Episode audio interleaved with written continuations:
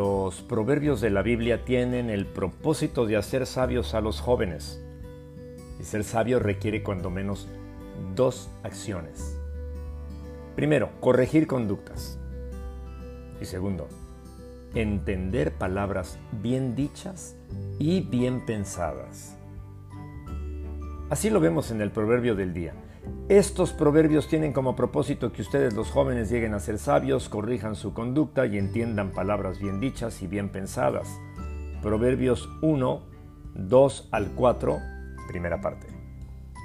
Estos proverbios tienen como propósito que ustedes los jóvenes lleguen a ser sabios, corrijan su conducta y entiendan palabras bien dichas y bien pensadas.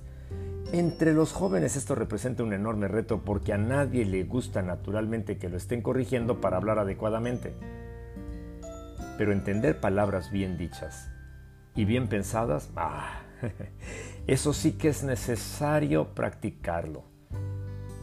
Entre los mexicanos algunos son implacables para los albures y el doble sentido en el hablar.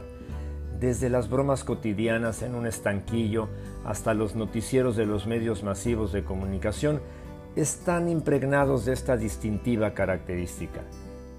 Además de que para la mayoría resulta divertido y gracioso, hay algo interesante en la mente de los mexicanos que nos hace estar atentos de manera cuasi involuntaria para encontrar el doble sentido a las cosas que escuchamos o decimos. Vaya, somos expertos en entender decir palabras maldichas en lugar de entender decir palabras bien dichas. Y es aquí donde los mexicanos que deseamos escuchar y poner en práctica las enseñanzas de la palabra de Dios, nos enfrentamos a un reto.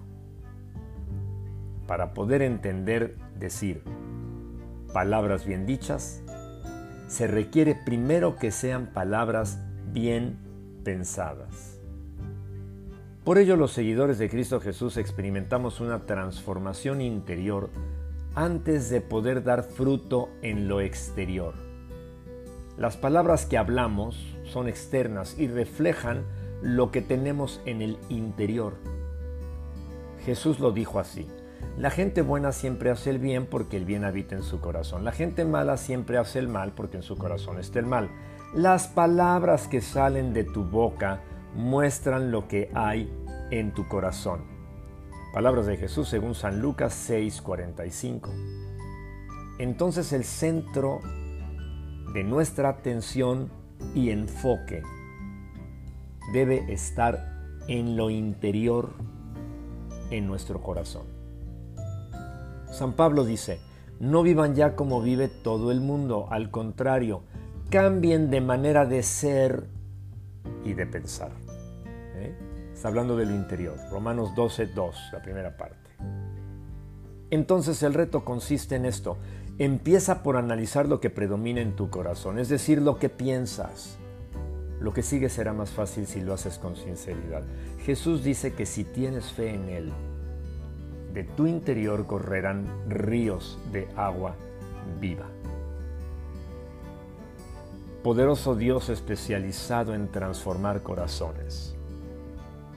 Ayúdame a analizarme y a encontrar las áreas de mi pensar que necesitan ser transformadas de manera que mi conducta sea corregida como resultado de entender y decir palabras bien pensadas.